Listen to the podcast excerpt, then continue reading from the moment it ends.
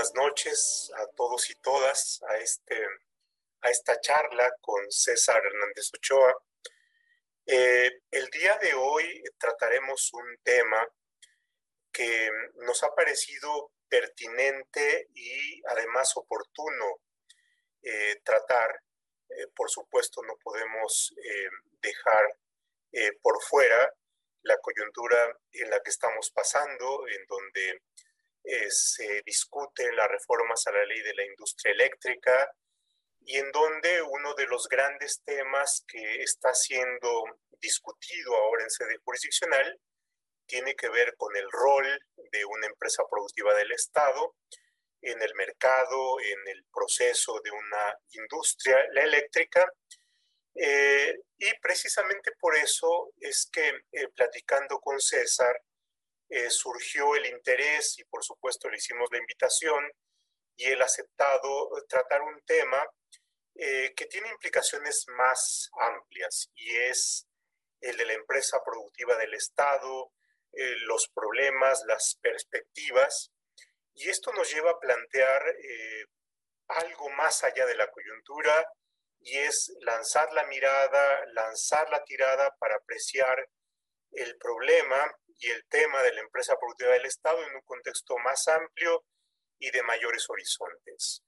Eh, hemos en la historia eh, mexicana tenido la presencia, por supuesto, del Estado eh, como empresario y bueno, los, las grandes gestas de la expropiación petrolera han colocado al Estado no solamente en su función de autoridad, en su función de establecedor o de, creador de marcos normativos en los cuales los particulares pueden llevar a cabo sus funciones, entre otras en, la economía, como productores, como distribuidores, sino también el Estado históricamente, y el Estado mexicano también ha sido parte de esto, como eh, interventor eh, directo en eh, la economía.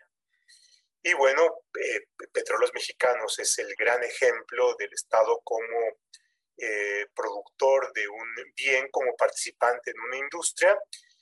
Y eso eh, en el contexto histórico y en los distintos momentos en los que se han establecido, se ha discutido cuál debería ser la participación directa del Estado en la economía, ha estado presente la empresa pública. Y por supuesto, después de eh, una buena cantidad de años, yo creo que nos permite, eh, donde estamos parados, ver hacia el pasado y, y, analizar la experiencia que hemos tenido, para bien o para mal, de la empresa eh, pública. Y por supuesto, yo creo que en una mirada que buscaría ser inteligente es ver cuáles han sido los grandes problemas que la empresa pública ha tenido eh, y por supuesto también cuáles han sido los aspectos positivos, los logros, pero por otra parte la coyuntura también nos permite ver hacia el futuro eh, respecto de cuáles son las perspectivas, eh, considerando también por supuesto la experiencia que hemos tenido. Y en esto no estamos solos. Eh, en esto el mundo, las experiencias comparadas nos muestran también, para bien o para mal, los problemas que ha tenido la empresa pública y en donde, por supuesto, se ha enfrentado a eh, las malas experiencias, pero por otra parte también nos, nos podemos, eh, podemos lanzar la, la mirada para las experiencias positivas y exitosas en la empresa pública y en la participación del Estado en la economía. Y bueno, de eso se trata, de reflexionar los problemas, los pros, los contras, eh, los distintos tipos de diseños y por supuesto eh, pensar más en perspectiva. y no quedarnos en la coyuntura, sino pensar más allá y por supuesto ver eh, la experiencia mexicana, pero también la experiencia mundial. Y no solamente se trata de esto, sino también se trata de pensar las perspectivas que han sido relevantes en el pensamiento y en el diseño de eh, la empresa productiva, que tiene que ver con una reflexión atrás eh, que se pregunta respecto de si el Estado puede ser un eh, buen empresario y cuáles son los aspectos que deberían tomarse en consideración para evaluar esta, esta cuestión. Se dice, por ejemplo, que la empresa privada está eh, pensada y tiene su vocación en, em, em, en que puede ser el mejor esquema organizativo para eh, lograr la rentabilidad. Y que un motor relevante para lograr esa rentabilidad tiene que ver con los derechos de propiedad y por tanto el que haya accionistas que eh, apuestan y que ponen en riesgo sus recursos y que por tanto los accionistas van a estar presentes en la estructura corporativa y que por tanto la decisión de invertir o no invertir es un eh, monitor relevante para que los gerentes de las empresas busquen eh, el mayor beneficio para sus accionistas. Y por supuesto, uno de los grandes temas que tenemos en esto es que en la empresa pública no tenemos corporativamente la presencia de los accionistas y por tanto el derecho de propiedad privado al menos no está presente y tenemos que repensar los esquemas corporativos porque en empresas públicas como la CFE o como Pemex, bueno, al ser propiedad de la nación, eh, hay un accionista que es eh, que somos todos, pero que no está presente. Y por tanto tenemos que repensar em, eh, todo el esquema organizativo de la empresa pública bajo otros horizontes.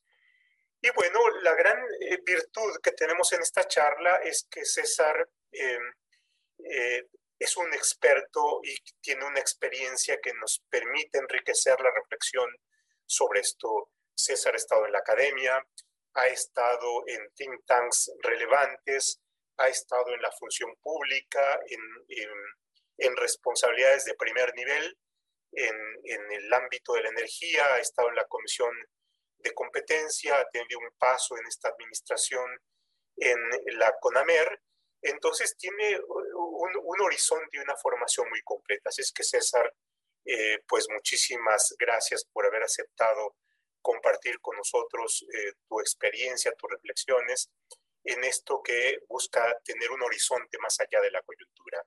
Y bueno, César es abogado de profesión, doctor en Derecho por la UNAM, tiene una obra académica muy relevante y muy consultada por quienes como yo eh, tenemos interés en explorar estas cuestiones de la regulación de ciertos sectores, de la intervención del Estado en la economía, de la regulación en general.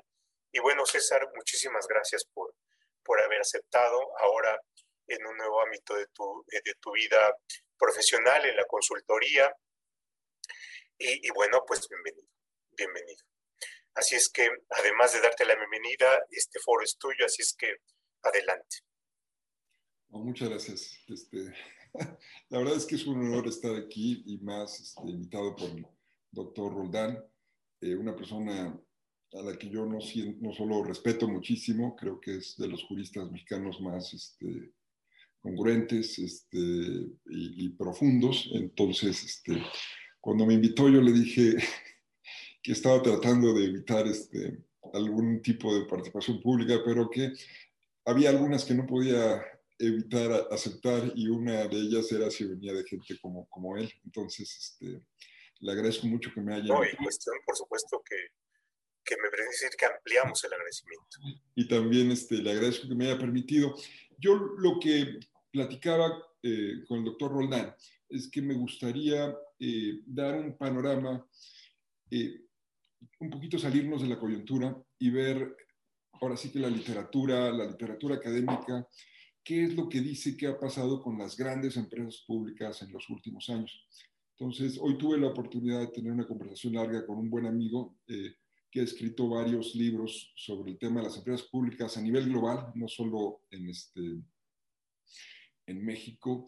Este, escribió un par de libros, un libro para, que publicó en la Universidad de Harvard, otro libro que publicó hace un par de años el BID, este, varios papers sobre el tema. Y, fue interesante porque me pude un poco este, empapar de algunas de las ideas que voy a tratar de compartirles. Tengo una presentación muy breve que, este, que básicamente son las ideas que, que van guiando esto y yo les, les este, eh, las esbozo, las platico y la idea, como platiqué con el doctor Roldán, es que al final podamos este, igual eh, convertirlo en una conversación entre él y yo y con la gente que quiera comentar este, las ideas que aquí voy a presentar. Entonces, me voy a permitir eh, compartir este, la pantalla y, voy dando pie a algunas de las este, ideas que, creo que, pueden servir de, guía para esta conversación. Y la primera, eh, la primera idea es una idea que surge de, eh, digamos, ¿cuál ha sido como el pensamiento dominante en la literatura de los últimos 30, 40 años acerca de las empresas públicas? Y digamos, hay un problema que es un problema de agente principal, un problema de agencia que, que se identifica eh, desde, eh, desde los noventas, que es el problema de que muchas empresas públicas estaban caracterizadas por una mala administración y por tener problemas severos de corrupción. Entonces era de alguna manera eh, para en algunos círculos un sinónimo de empresas mal administradas, empresas con problemas serios de corrupción. Y la primera solución grande que, que surge en los noventas es la idea de, bueno, vamos a sacarlas del ámbito público, vamos a privatizarlas. Y esta es una idea que, que no es una idea solamente teórica, sino que eh, da pie a procesos importantes en, todo el mundo, llegan a México, pero eh, tienen quizás sus principales representantes en, la, en Reino Unido de, de Thatcher o, en el Estados Unidos de Ronald Reagan, eh, pero eh, a través del Fondo Monetario, diferentes, llegan a todas partes del mundo. Y muchas empresas públicas, muchas de ellas que estaban prácticamente en proceso de quiebra, comienzan a ser privatizadas. Y ahí un poco la idea eh, era, bueno, vamos a quitarle el problema eh, de la mala administración, haciendo que funcionen como empresas privadas y pasándoselas al eh, sector privado y ahí ya que los empresarios se encarguen de quitarle la corrupción, eh, los problemas de mala administración. Es una, digamos, primera oleada, pero que es una oleada que no acaba de ser eh, satisfactoria. muchas empresas básicamente repiten los problemas en el sector privado que se habían observado en el sector público. Este, eh, digamos, hay algunos casos de empresas bien administradas que se privatizaron o donde se desaparecieron problemas de corrupción, pero en muchos casos fueron problemas eh, que, que, se siguieron repitiendo bajo el marco privado. Había actividades, además, muchas de las empresas públicas eran enfocadas a sectores de energía, agua, eh, basura, etcétera, sectores que eh, realmente dependían muchísimo de la regulación estatal y ahí como que no, no funcionaba no era fácil privatizarlo, no era eh, fácil este, ceder este tipo de funciones. La segunda gran solución es, bueno, es una solución que se comienza a dar en la década del 2000, un poquito antes, un poquito después, y eh, está impulsada sobre todo eh, por la OCDE, pero también es una tendencia mundial, que es donde las empresas públicas se privatizan parcialmente. ¿Qué quiere decir esto? Que colocan una parte de su capital en, bolsa, este, hacen lanzamientos, este, IPOs, este, y también comienzan a adoptar formas de gobierno corporativo parecidas a las de las empresas privadas. Entonces, esto es algo que también es un fenómeno que se da en las empresas privadas, que también comienzan a tener consejeros independientes, en algunos casos el presidente del consejo se vuelve un consejero independiente también, eh, tienen plazos, este, periodos este, preestablecidos, se establece una serie de funciones donde el consejero o el consejo eh, genera la visión estratégica de la empresa, eh, etcétera. ¿Qué es lo que se busca? Se busca atender el problema de la mala administración, el problema de la corrupción, generando mecanismos de rendición de cuentas empresariales. Entonces, colocan eh, parte del capital en bolsa y entonces ya los tenedores de estas acciones eh, exigen a la empresa, a la dirección de la empresa que rinda cuentas, que diga este, por qué está gastando en un proyecto, por qué, eh, que transparente algunas de las decisiones. los consejeros independientes opinan sobre las decisiones que hace la empresa, todo se, se, queda de alguna manera en un mecanismo hay mucha más rendición de cuentas. Y este es un fenómeno también mundial. Empresas públicas, Petrobras, este, Como todas están haciendo este tipo de, eh, eh, procesos es, un, es un movimiento que yo decía tiene un respaldo en, este, pues en los códigos y en las mejores prácticas de gobierno corporativo de la OCDE. Muchos de los países que quieren entrar a la OCDE les piden que, pues bueno, este, comience a adoptar este tipo de buenas prácticas y este, y, este tipo de, de, de, prácticas te va a ayudar a resolver los problemas de mala administración, de corrupción. Vamos a tener mejor este, mejor administración de las empresas públicas. En algunos casos no se puede colocar parte del capital, es el caso mexicano, ¿no? Eh, pero se llega a una solución intermedia donde al menos se coloca deuda, deuda, por ejemplo, en la Bolsa de Nueva York, y entonces este, la Bolsa de Nueva York ya obliga a empresas como Pemex o como CFE a que presenten sus este, informes este, revelando conflictos de interés, este, haciendo una transparencia muy grande de sus decisiones, de sus estados financieros, eh, a que adopten este, mejores prácticas contables también este, internacionales que los hagan comparables con otros y de esa manera pues ya empresas como CFE, como Pemex, este, tienen su, B, eh, su 20F este, y ahí ya puede ver uno muchas de las cuestiones que están pasando. ¿no? Eh, en México llega esta oleada en 2008 con la ley de Pemex y luego se repite y se lleva un poquito más allá en 2014 con la nueva ley de Pemex y la ley de CFE, donde básicamente se adoptan esquemas de gobierno corporativo eh, y de rendición de cuentas este, eh, de este tipo que se están adoptando en todo el mundo. Eh, esta última etapa también muestra, muestra limitaciones porque hay problemas serios de, de gobernanza fiscal este, en, en, en, general. puedes tener este, consejeros independientes, puedes tener eh, un plan de negocios, puedes tener este, transparencia en muchas de las decisiones, puedes tener prácticas contables internacionales este, eh, similares a las de tus contrapartes de Europa, de Asia, de América del Sur. Y sin embargo, eh, si tienes problemas de subsidios, problemas de que el gobierno te extrae parte de las rentas que generas o incluso parte de tus ingresos, o, toma decisiones este, las autoridades este, eh, fiscales que te desbalancean el plan de negocios, pues este, eso hace que todo lo demás que estás haciendo para administrarte bien no funcione. Entonces, eh, ¿qué es lo interesante de esto? Que son como tres oleadas. Eh, hoy día, el mundo de las grandes empresas públicas globales vive en este universo, en el, en el universo donde las empresas ya no son, las empresas públicas ya no son totalmente públicas, tienen eh, en la mayor parte de los países, México es una excepción, he colocado parte del capital en bolsa, pero tienes empresas como Petrobras, Ecopetrol, este, Statoil, este, las grandes empresas este, eh, mundiales de energía de diferentes otros sectores, pero que son públicas, que están este, parcialmente colocando su capital en bolsa, que utilizan prácticas contables, que tienen eh, consejos de administración con consejeros independientes este, eh, y un poco todas estas características. Hay otro elemento que también está tomado, muchas de las mejores, de las, lo que se llama buenas prácticas de gobierno corporativo de empresas públicas, están tomadas las empresas del sudeste asiático, Singapur, que fue, es un caso donde tiene empresas públicas increíblemente exitosas, bien administradas, crean una especie de holdings de compañías controladoras de muchas empresas públicas donde esos holdings son como profesionales especializados en, la gobernanza corporativa de empresas públicas, eh, que saben hacer bien su trabajo, que de alguna manera se encargan de nombrar a los este, consejeros independientes de las eh, diferentes empresas que se controlan, de revisar sus cuentas, etcétera.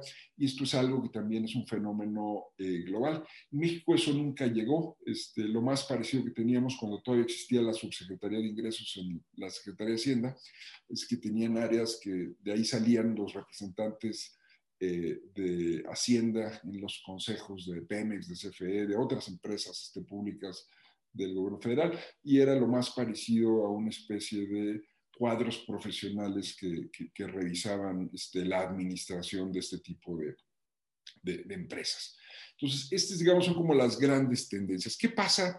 Eh, decía yo, ¿son totalmente públicas? No, eh, en, en, realidad lo que tenemos ahora son empresas que, eh, y esa es una buena práctica, es algo que se generalizó, que nunca llegó aquí en México. Cuando se discutió el tema de la empresa productiva del Estado, una línea que no se pudo cruzar fue la línea de colocar parte del capital de estas empresas de Pemex o de CFE en bolsa. Era, era una cuestión que, que se planteó en las discusiones, pero que nunca llegó a puerto.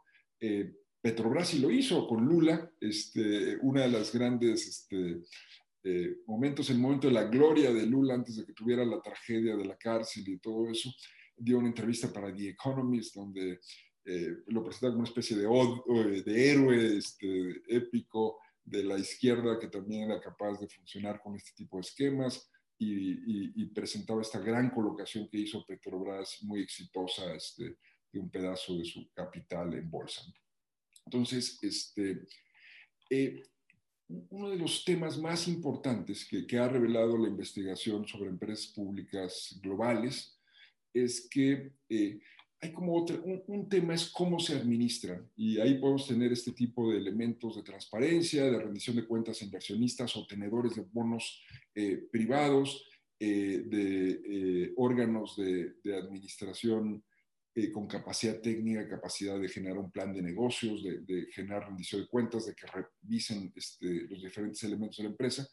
Eh, pero hay dos piezas que son eh, importantes. Una es una pieza que podríamos llamar regulatoria, y esa pieza regulatoria depende pues, de que haya en muchos de los sectores donde participan las empresas públicas, llámese agua, llámese basura, llámese telecomunicaciones, llámese energía, pues tiene que haber comisiones, eh, órganos que aseguren que estén este, operando bajo las mejores prácticas, que compitan.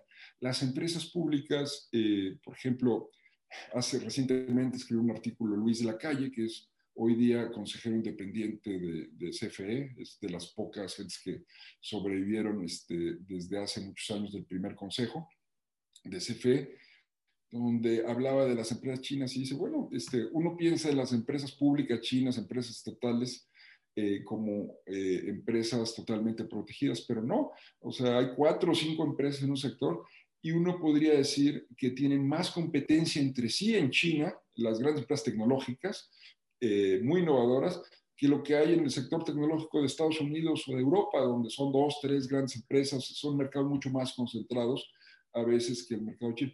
Y esta dinámica competitiva es una dinámica que, en algún, que, es, yo creo que favorable para generar procesos de eh, mayor eficiencia, de mayor innovación. Eh, otro de los elementos, algunos de los papers que, o varios de los papers que se han publicado recientemente sobre empresas públicas, muestran que las empresas públicas son muy innovadoras, sobre todo cuando no están politizadas, cuando no están sujetas eh, a una dirección política generan a veces hasta más innovación que las grandes empresas privadas. Tiene que ver con que tienen este, lo que llama la literatura soft budget constraints, que son como menos, eh, una visión menos eh, cortoplacista de la que tienen algunas de las grandes empresas privadas que tienen que estar cuidando siempre de los resultados y la rentabilidad del trimestre y, y, que tienen una visión más a corto plazo. Las otras pueden mirar un poquito más en el largo plazo y muchas veces pueden innovar y generar este, eh, soluciones, eh, invertir a, este, y generar soluciones muy innovadoras. Otra vez el caso de las grandes empresas chinas es, es, es, este, es muy notorio, pero lo vemos también en otros sectores, en, sectores, este, eh, digamos, en empresas europeas, etcétera, donde se dan este tipo de procesos. Pero cuantitativamente, las grandes empresas públicas a nivel global son empresas innovadoras a la par de las mayores empresas este, globales. Son empresas que compiten siempre y cuando tengan un marco jurídico que les permita que lo hagan y no tengan una excesiva participación eh, o politización de sus decisiones. Eh, otro de los grandes temas, y es uno de los temas que, que se han este, manifestado en los últimos años, es que la mayor parte de las grandes empresas públicas han comenzado a adoptar códigos de lo que llaman ESG, es Environmental Social Governance, códigos, digamos, de mejores prácticas medioambientales, sociales y de gobierno corporativo, de gobernanza corporativa. Entonces, eh, muchas de las grandes empresas tienen, este, eh, por ejemplo, las grandes empresas públicas tienen eh, reportes de sostenibilidad.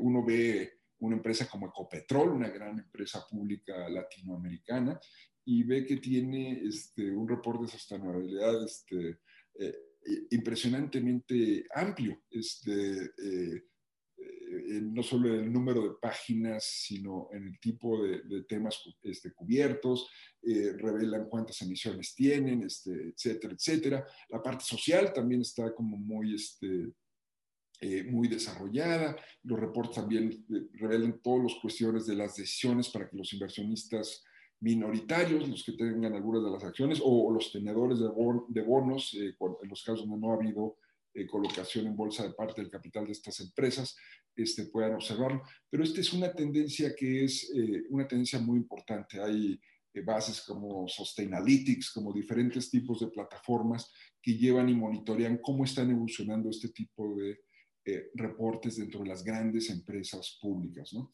Eh, eh, entonces, este es otro de los temas importantes que podemos observar como una tendencia grande en la regulación de, de, estas empresas. La estructura corporativa, como dije, este, después de los 2000, como que comenzaron a tener este, directores, consejeros independientes, este, consejos incluso a veces presididos por por este, consejeros independientes, muchas veces nombrados por estos holdings, estas empresas controladoras del Estado tipo Singapur, que de alguna manera se encargan de que este gobierno eh, corporativo de las empresas públicas tenga, eh, se apegue a estas mejores prácticas y tenga administradores profesionales del mayor calibre, tan buenos como los mejores de las grandes empresas privadas. Em, ¿Qué riesgos enfrentan?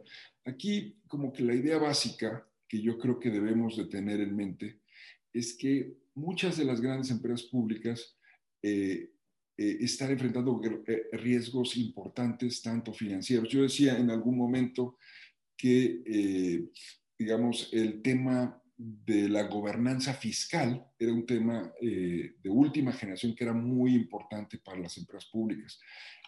sí, este, una decisión de subsidiar un, un, producto, el diésel, por ejemplo, en Petrobras, este, puede afectar todas las finanzas y dejar a una empresa como Petrobras sin dinero para invertir en una, este, en, una actividad petrolera importante, este, subsidio a la electricidad. Eh, muchos de los bienes que proveen estas empresas públicas son altamente politizados y, eh, y están sujetos a una intervención política que está fuera de los objetivos este, meramente administrativos de estar eh, bien eh, dirigidos hacia los fines de la empresa. ¿Por qué es importante esto? Porque el riesgo fiscal, cuando se deja crecer, es un riesgo que por el tamaño de las empresas públicas puede contaminar a todo el sector público. Eh, en, en, los años este, 70, 80 en México, algunos de los subsidios energéticos eh, prácticamente desequilibraron al Estado mexicano. Entonces, eh, este, nosotros vimos en los últimos años también en los estados financieros de Pemex, de CFE, como algunas decisiones básicas y, aparentemente pequeñas de cambiar el régimen de pensiones, de, este, de absorber, por ejemplo, los activos de los gasoductos, etcétera, cambian totalmente el panorama de los estados financieros de una empresa pública. Y esto sucede a nivel global. Este, algunas de las decisiones bajas de calificación este, eh, por las, las empresas públicas consumen recursos financieros increíblemente grandes. Este, muchas están muy conectadas con los mercados internacionales, ahí es donde consiguen sus recursos para muchas de las actividades que hacen. Y si una tasa pasa de 7 a 14%, como pasó en el caso de Pemex en algún momento, pues cambia totalmente eh, el, este, el, estado del juego. Y, eh, y, aquí hay como una, una máxima que es la importante, es importante a nivel global, no, no solo en el caso mexicano. Cuando tienes empresas públicas sanas financieramente y fuertes, tienes estados estados nacionales, estados fuertes. Pero cuando las empresas se vuelven débiles o frágiles, pueden también generar la fragilidad del Estado como todo por el impacto y el tamaño y el tamaño que tienen. Un riesgo interesante e importante en, los últimos tiempos es el riesgo de activos varados. ¿Qué, significa eso? Pues estamos viendo en muchas de las grandes empresas públicas un poco desinvertirse de, de, de algunos de las áreas de negocio eh, viejo, que se sabe que van a desaparecer en 10, 20 años, y tratar de comenzar a apostarle a nuevas tecnologías, ¿no? Uno ve este, eh, Statoil, o sea, algunas de las grandes empresas comenzar a dejar sus viejos activos térmicos y comenzar a moverse activos eh, renovables, también en las petroleras, etcétera. Como que hay, hay eh, digamos, esta tendencia que tiene que ver con que algunos de los activos, si los conservan 10, 20 años y se concentran en esos, cuando acaben siendo obsoletos, eh, pues va a ser una carga, eh, van a tener una vida útil larga, pero van a tener una utilidad y un valor económico pobre. Y eso, pues alguien lo tiene que pagar y es otro riesgo importante que también puede contaminar el riesgo del Estado. Entonces, eh, pues, todos estos temas son temas que se presentan no solo en México, se, representan, se presentan a lo largo del mundo. Eh, y ahí un poquito lo que quisiera yo cerrar, un poco después de hacer este recorrido, es algunas de las, de las este, hay una literatura interesante sobre lo que está pasando en empresas públicas en todo el mundo. Aquí hay un par de libros que yo creo que son importantes. Uno que se llama Reinventando el Capitalismo de Estado, eh, un libro publicado por la Universidad de Harvard de hace algunos años y el otro más reciente este, que se llama eh, Componiendo, arreglando a las empresas este, de propiedad estatal, de cómo se llama, publicó el Banco Interamericano de Desarrollo. Este, hay también una literatura interesante, de, este, eh, tanto jurídica como financiera, como administrativa, que, que revisa un poco la, la situación de estas empresas. Y pues ahora sí que eh, este es un poco el recorrido que, les quería dar, este, basado eh, en, lo que he platicado con algunos amigos que se dedican a este, a este tema. Y si ahí me permite este, nuestro anfitrión, este, ya me gustaría conversar eh, una conversación más concreta. Muchas gracias. Pues muchas gracias, César. yo creo que nos das un, un, un mapa. Y la utilidad de los mapas es que nos nos permiten eh, ubicar dónde estamos en, el, en un contexto más amplio y por supuesto la utilidad es no solamente saber dónde estamos, sino hacia dónde podemos ir, ¿no?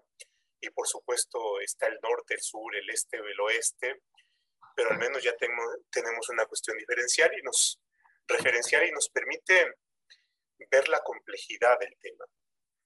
Y, y si partimos de, don, de, la experiencia mexicana, yo creo que las empresas productivas del Estado, y siempre tenemos en mente Pemex y CFE, pero no son solamente Pemex y CFE, sino son la variedad de empresas públicas, están en un escenario complejo. Y por supuesto también están en los escenarios de transición. Si pensamos en CFE, pues es por supuesto la reforma nos plantea el cambio del escenario del monopolio al de, eh, al de los mercados. Y ahí tenemos una primera cuestión, ¿no? La empresa pública en el escenario del, del monopolio y del mercado. En el caso de la industria eléctrica, pues tenemos todavía esos dos ámbitos. Y por supuesto, en el mercado se plantea em, la necesidad de competir y de hacerlo competitivamente, valga la reiteración. Y entonces es eh, cómo, cómo hacemos una empresa del Estado competitiva eh, y si hay ciertos escenarios desfavorables a la competencia, bueno, pareciera ser que una de las reacciones es cómo, prote cómo la protegemos de la competencia. Y está en, en parte de esos dilemas. Y yo creo que hay una cuestión que es la concepción, es decir, cómo concebimos a las empresas estatales eh, y a partir de la concepción hacia dónde tirar. Y bueno, por supuesto, está el escenario de competencia. Y luego se pueden presentar ciertos, yo, yo voy a llamarlos fantasmas, ¿no? Em, eh, y, los fantasmas que están ahí y que a veces la utilidad de los fantasmas es asustarnos, ¿no?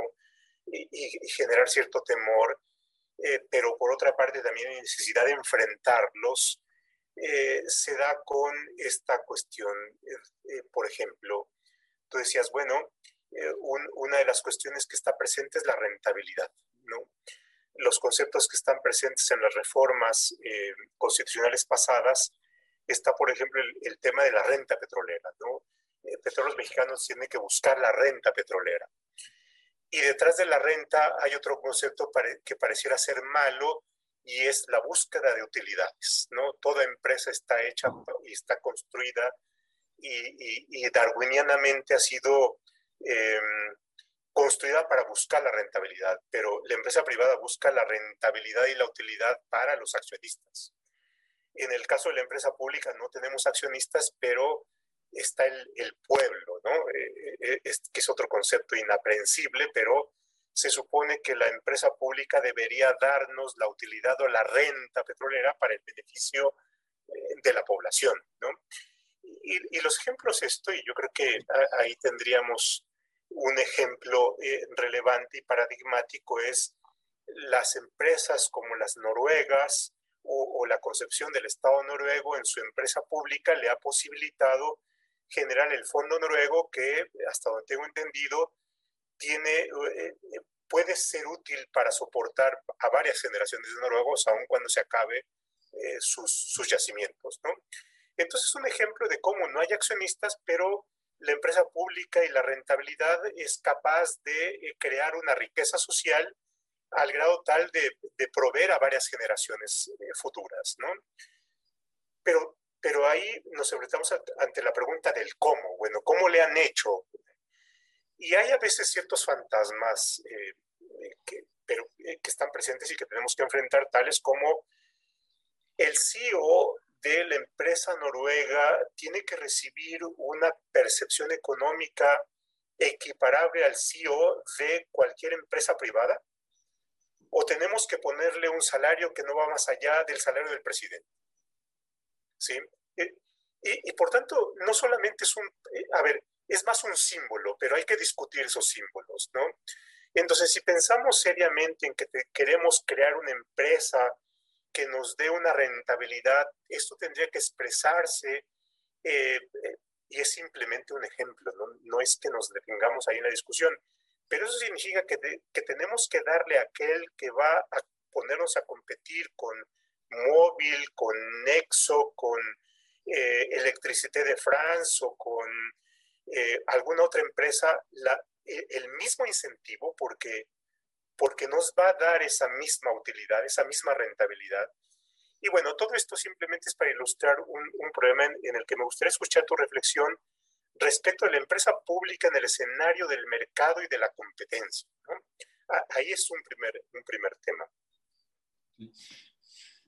Yo creo que una forma interesante de pensar en el problema de la rentabilidad, uno puede decir, bueno, es una empresa pública, ¿por qué quiere tener utilidades como una empresa privada si no se trata de que se vuelva rica? Incluso pensando que, que tenga utilidades que acaben, como en el caso del Fondo Noruego, devolviéndosele a la población noruega a través de, las diferentes prestaciones que genera este fondo, ¿no? Eh, pero una forma que yo creo que hace muy patente el problema de no pensar en la rentabilidad es cuando piensas en la rentabilidad negativa. ¿Qué pasa si la empresa pierde dinero? ¿Quién paga este dinero?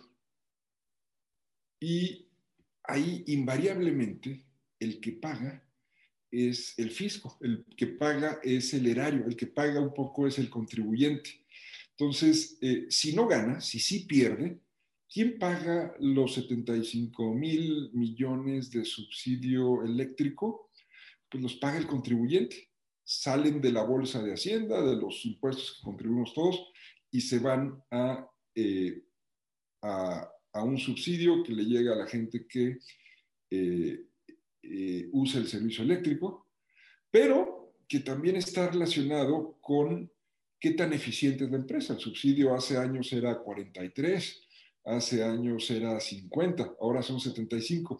Si necesita más, porque tiene temas de que tiene menor eficiencia, alguien está teniendo que poner esa cantidad eh, adicional. Piensa o pensemos en el subsidio a la gasolina en, en la época para no citar un tema de esta administración, la época del presidente Calderón, una cantidad colosal de dinero. Este, eh, ¿Quién paga eso? Otra vez, pues la gente, qué bueno que puedan, este, la gente que tiene coches, este, automóviles en México, eh, manejar y tener gasolina barata, pero alguien está pagando la diferencia entre el costo de ese, combustible provisto por una, por una empresa estatal eh, y lo que realmente le cuesta a la empresa pública. Entonces, tener una empresa pública con utilidades puede pensarse, a lo mejor esto no es, este, no se trata de hacer dinero, pero tener una empresa pública con pérdidas y con pérdidas grandes y crecientes es un daño que se le hace al erario público de una manera importante.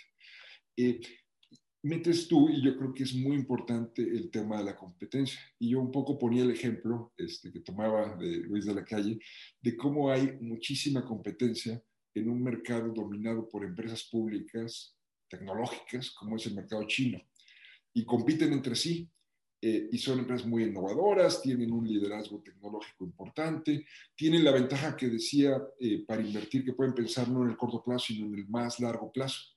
Pero si no hay una competencia, y China tiene no una COFESE, no una agencia ah, eh, a favor de la competencia, sino tiene dos o tres, si no hay competencia, este, y seguramente funciona de una manera muy imperfecta y este, podremos hacer muchos argumentos, pero si no hay competencia, no hay un incentivo fuerte para que las empresas traten constantemente de mejorar sus procesos y traten de evitar incurrir en costos que quien los va a pagar después va a ser el, el, erario. ¿Qué pasa si te quedas con un montón de activos varados, con un montón de plantas viejas, obsoletas tecnológicamente? Las construyes ahora, funcionan dos, tres años y en tres años, ¿sabes qué? Ya no necesitamos este, este tipo o ya nos prohibieron este, eh, el uso de este tipo de plantas porque internacionalmente si usas este, algo que genera esta planta ya no te dejan o se subió la norma ecológica, tienes este, recientemente se publicó un, paper muy interesante sobre el nuevo Pemex, la cantidad de gas que sale, este, que se ventea, que se, eh, eh, sale al metano y que llega a Coatzacoalcos, es mayor que toda la cantidad de gas que se ventea en, este, las plataformas petroleras del Golfo de México. Eh, pues ese tipo de daños ambientales, en algún momento alguien va a decir, ¿sabes qué? Páralo y este, tienes que hacerte cargo de que no puede ser eso. Entonces, eh, la competencia es un disciplinador, te obliga a, este, a ser eficiente y le funciona también a las empresas públicas como le funciona a las empresas privadas. La regulación es otro disciplinador. Si te tienes que apegar a buenas prácticas ambientales, este, eh, es algo que es bueno el gobierno corporativo, la rendición de cuentas, si tienes que revelarle a tus accionistas un evento relevante donde tomaste una decisión, por ejemplo, de aumentar la edad de pensión de todos tus trabajadores, pues es que alguien diga, oye, espera, ¿sabes cuánto nos va a costar esto? ¿Cómo los vamos a pagar? ¿Cómo afecta nuestro balance? yo creo que son cosas que son importantes. Y es importante porque la gran pregunta, y es una pregunta que yo creo que es la pregunta pertinente, es cómo fortalecemos a las empresas públicas. Yo decía como que eh, la ecuación es, tienes empresas públicas fuertes, tienes un Estado fuerte. Si tienes empresas públicas débiles, tienes un Estado débil. Pero si la forma de fortalecerlas no es sacarlas de la competencia, es permitirle eh, invertir en activos que van a ser activos varados en muy poco tiempo, es dejarles evadir la regulación eh, ecológica que eventualmente va a tener que ser aplicada, pues no las estás fortaleciendo y no estás fortaleciendo al Estado junto con eso. Entonces, yo sí creo que tiene un papel muy importante que jugar en las empresas públicas y que juega en el mundo de las empresas públicas globales. Este, la competencia, la rendición de cuentas, la transparencia, la aplicación de estándares este, eh, regulatorios estrictos como, como, los que se deben de aplicar en un mundo que tiene problemas reales graves que deben de, resolverse atendiendo a los imperativos regulatorios también. Entonces, esa sería mi reflexión. No, muchas gracias. Y, va alineada con una pregunta que hace Juan de la empresa pública, ¿está obligada a tener utilidades? Bueno, eh, la rentabilidad tiene, por supuesto, eh, en esto eh, la relevancia. Hay una pregunta aquí que, me, que la voy a tomar como como base de, de lo siguiente de Pablo Blanco. ¿Se deben los altos funcionarios como ministros o secretarios formar parte de las juntas directivas? No existe mucho conflicto de interés. Y esto lleva a algo que tú habías anunciado en tu primera eh, participación, que es cómo organizamos el gobierno, la gobernanza de la empresa pública, de tal manera de hacerla compatible con la función que debiera tener. Y esta función no, eh, al caso mexicano no solamente tiene que ver con la visión que tenga el gobierno en turno, con la conceptualización de ciertos eh, conceptos problemáticos como el de rentabilidad o como el de competencia económica eh, o, el de innovación, sino tiene que ver con cómo organizamos eh, el consejo de administración, la selección de los consejeros independientes. Y aquí yo aventuraría una opinión, creo que uno de los errores históricos que se cometieron en, la estructura de Pemex fue, por ejemplo, el que el sindicato estuviese en el Consejo de Administración. Eso me parece que generaba un problema de captura y generaba un problema de conflicto de interés.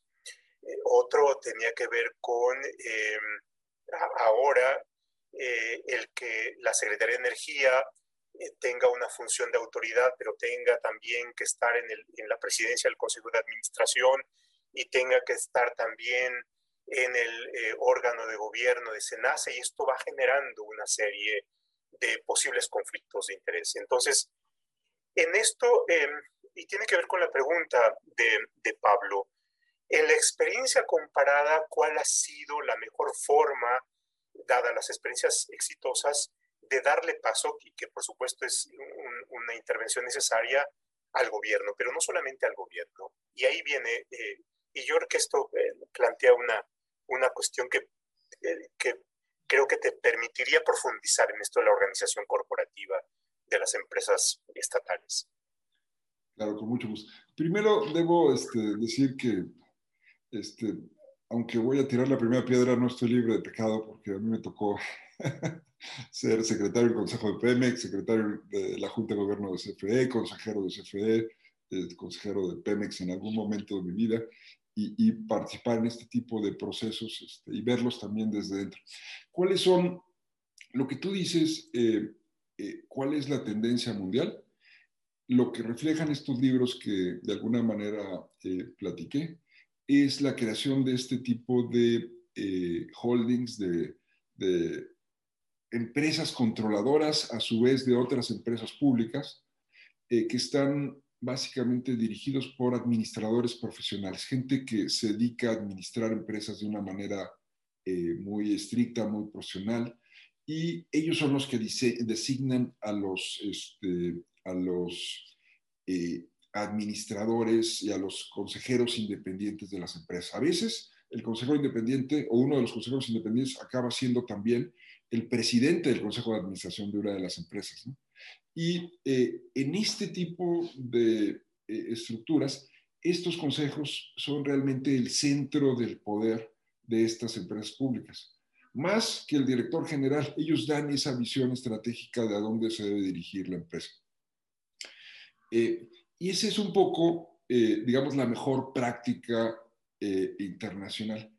¿Qué vemos en el mundo de las empresas públicas, pues vemos eh, uno de los este, libros eh, recientes, eh, el, Banco Interamericano de Desarrollo, analiza, por ejemplo, empresas públicas en el Caribe, en esta zona, y lo que dice, bueno, muchas adoptaron este tipo de esquemas de gobernanza corporativa, pero son más una simulación que una verdadera adopción de, de los esquemas como los que se usan en Singapur o en otros lugares. ¿no? Entonces, existe como mucha eh, eh, simulación. Eh, en el caso mexicano es interesante. México ha tenido dos intentos, uno primero tímido, 2008 con la ley de Pemex, de crear la figura de consejeros independientes. Acabaron siendo consejeros profesionales y acabaron siendo nombrados por los partidos políticos. Entonces, esta no fue esta idea de un administrador profesional este, eh, técnicos, sino más bien este, uno de partido X, partido Y, partido Z, dependiendo de quiénes estaban representados en el Congreso. Después, con la reforma del 2014, se establecen consejos donde, en el caso de Pemex, por ejemplo, sale estos cinco consejeros este, que tenía eh, el sindicato de Pemex en el, Consejo de Administración, desaparecen. En caso de CFE queda un solo consejero del sindicato, por, eh, digamos, un sindicato eh, más que tenía una participación más orientada, en ese momento se dio a la productividad, este, que cooperaba con la empresa. Este, pero bueno, quedó uno solo de 10 y, este, y en CFE, ¿no? Hubo en esa época una regla de que eh, el, director general de Pemex, que tenía siempre un asiento en la Junta de Gobierno de CFE, dejó de ser parte del Consejo de CFE. CFE nunca tuvo en esa época un asiento en el Consejo de Pemex, entonces, un poco, pues, empresas este, públicas que están compitiendo, por ejemplo, el mercado del gas, como CFE y Pemex, pues que no estén viendo los planes de negocios uno de la otra, etcétera, se, se, dio esa separación. Posteriormente, hoy día tienen, este, el director general del CFE tiene un asiento del Consejo de Pemex, el director general de Pemex tiene un asiento del Consejo del CFE, y como que se, se replicó otra vez este tipo de, de, cruce. Y mi impresión, es una impresión desde lejos, es que el Consejo eh, dejó de tener peso en la toma de decisiones y es que en un momento tuvo un poco mayor peso que antes, eh, de la, eh, y, y, básicamente son empresas dominadas por el empuje de cada uno de los directores generales, este, poco con el, digamos, modelo anterior. En ese sentido, si vas a tener ese tipo de empresas, pues eh, tener consejos independientes nada más te cuesta dinero, ¿no? Este, lo que les pagues este, por asistir a, las juntas de consejo, este, pero no te agrega un valor en el sentido de darte consejos corregirte decisiones, cuestionarte, etc. Entonces, ¿dónde estamos como país? Estamos eh, en una de las etapas, digamos, no quiero decir que estamos como los países del Caribe, pero estamos como en una de las etapas previas a, tener un buen esquema de gobierno corporativo efectivo que funcione en la práctica, eh, más que un sistema de gobierno corporativo más este, eh, simulado. Y eso tiene consecuencias, porque yo decía al principio, hay como tres grandes este, pilares este, de lo que se ha mostrado en la, práctica internacional. Uno es el gobierno corporativo, pero tiene que ser un gobierno corporativo que no simule, que no tenga conflictos de interés como los que digas tú, que tenga de preferencia eh, directores, este, consejeros profesionales escogidos eh, como gente que agregue valor, que opine, que, que, que dé este, eh, que sean expertos deseablemente en los temas que, que regulan. Y también un poco el proceso de austeridad del gobierno federal, yo pienso en la Secretaría de Hacienda, que de ahí salían muchos de los análisis que a la hora de las juntas de consejo, al menos en lo que a mí tocó ver, eran los que mordían, los que realmente estaban viendo este, los temas adentro, pero era algo que hacía la subsecretaría de Ingresos, que fue una subsecretaría que desapareció, que fue absorbida en los procesos de... Entonces también hay una especie de, eh, en, los, en las áreas donde teníamos una profesionalización de este tipo de labores, no era como Singapur, pero digamos tenía una especie de eh, incipiente eh, función de ese tipo, eh, también se ha, este, o ha perdido nivel o se ha este, retirado un poco de, lo que tenía anteriormente. hay, gracias, César. Hay varias preguntas que nos formulan y me gustaría en el tiempo que, que, nos queda darles paso. Eh, por ejemplo, aquí tenemos uno de, eh, que, es, que, es, el siguiente, no, no, puedo ver quién porque es, la copiaron de, de un chat a otro. Es la modificación del régimen legal de una empresa pública implica que tenga que acreditarse que con dicha modificación es viable económicamente en beneficio del interés general y la diversa normatividad supranacional prevista en los tratados internacionales? Esa es una de las preguntas. Eh, leería otra textualmente.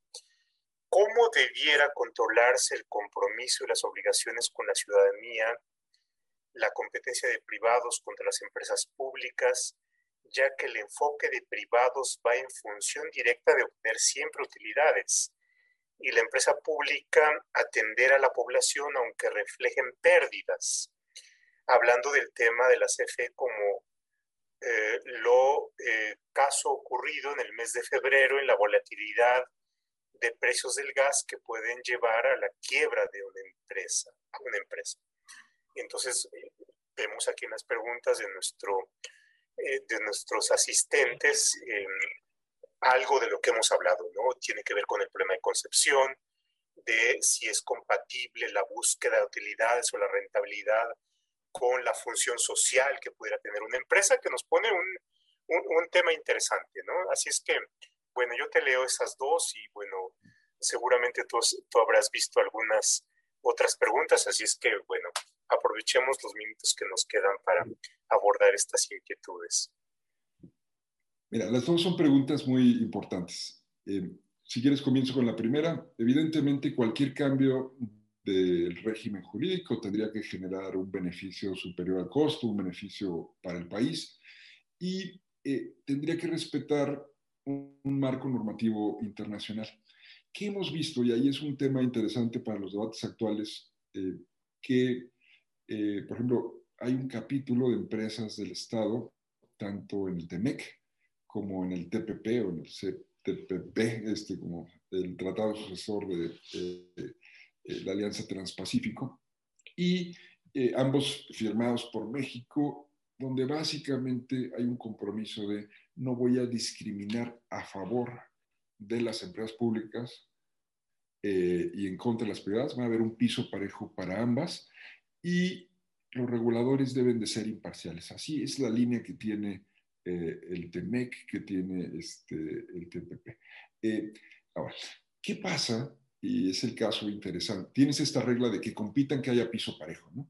Este, pero bien dicen, bueno, ¿qué pasa cuando este, tienes un problema social donde tienes que intervenir y resolver y, y, este, y atender un problema? Ahí un poco lo que al menos yo he visto o vi en la literatura que se hace es que si la empresa tiene que entrar a resolver un problema grande del país, el Estado, el Estado, en el caso, por ejemplo, de México, el Estado mexicano, eh, tiene que cubrirle el costo que implicó resolver ese problema.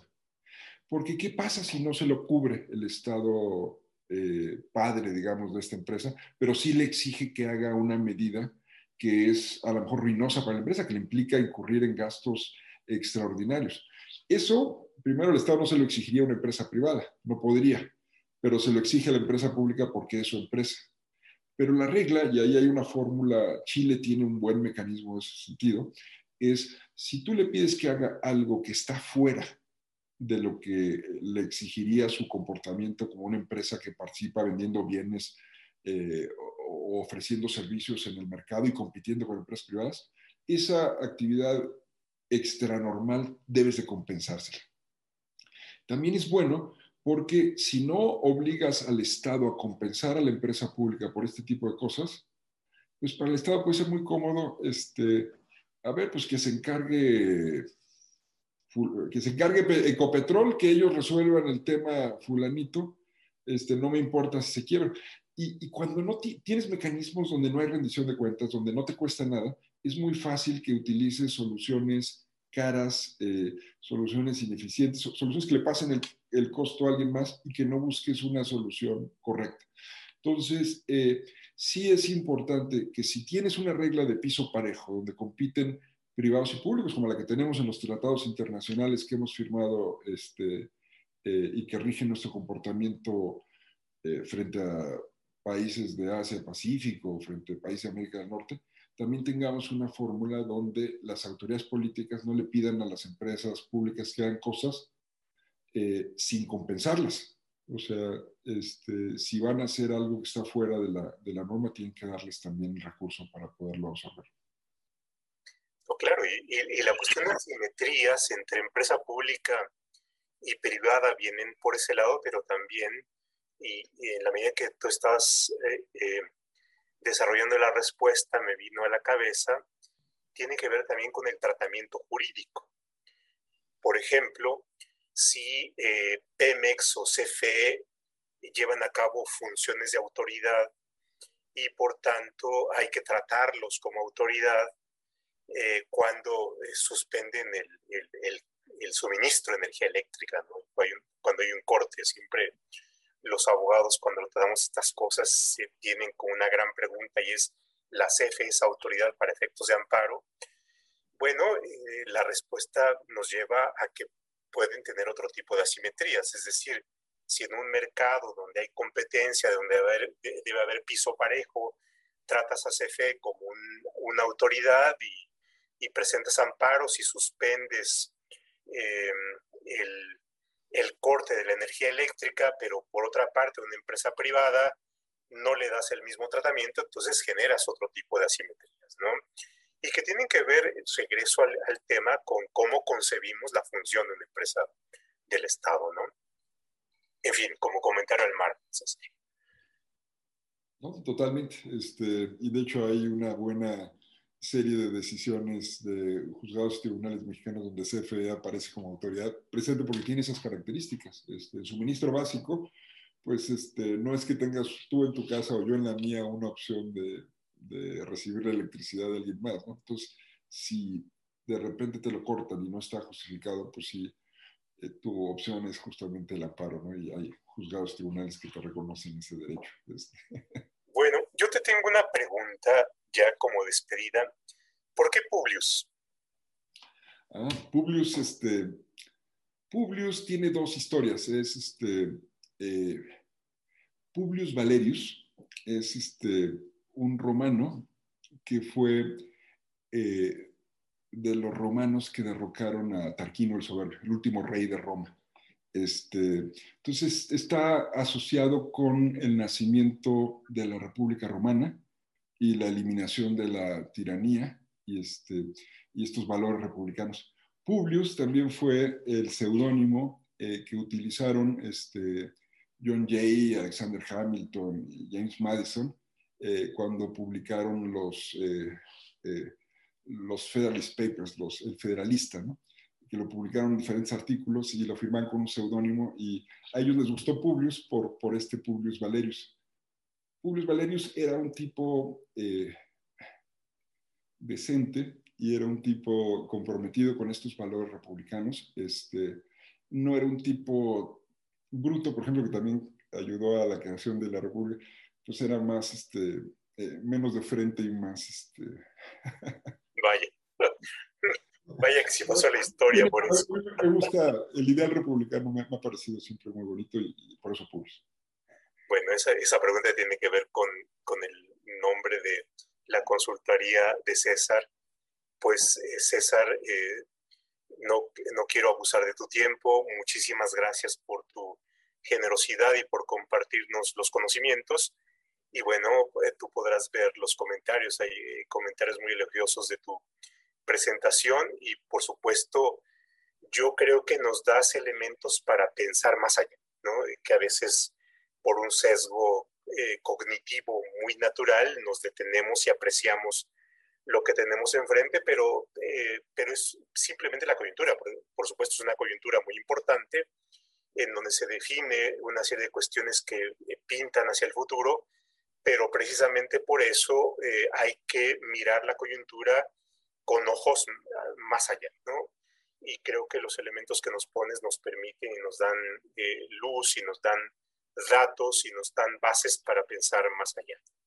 Es que muchísimas gracias, César, por, por, por, estar con nosotros en esta charla.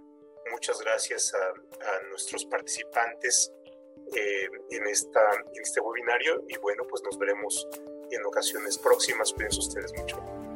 Gracias, César. Enormemente de que me hayas invitado. Pero muchas gracias. Estoy honrado de estar aquí. No, muchas gracias. Pues hasta luego. Que tengan buenas noches. Cuídense mucho.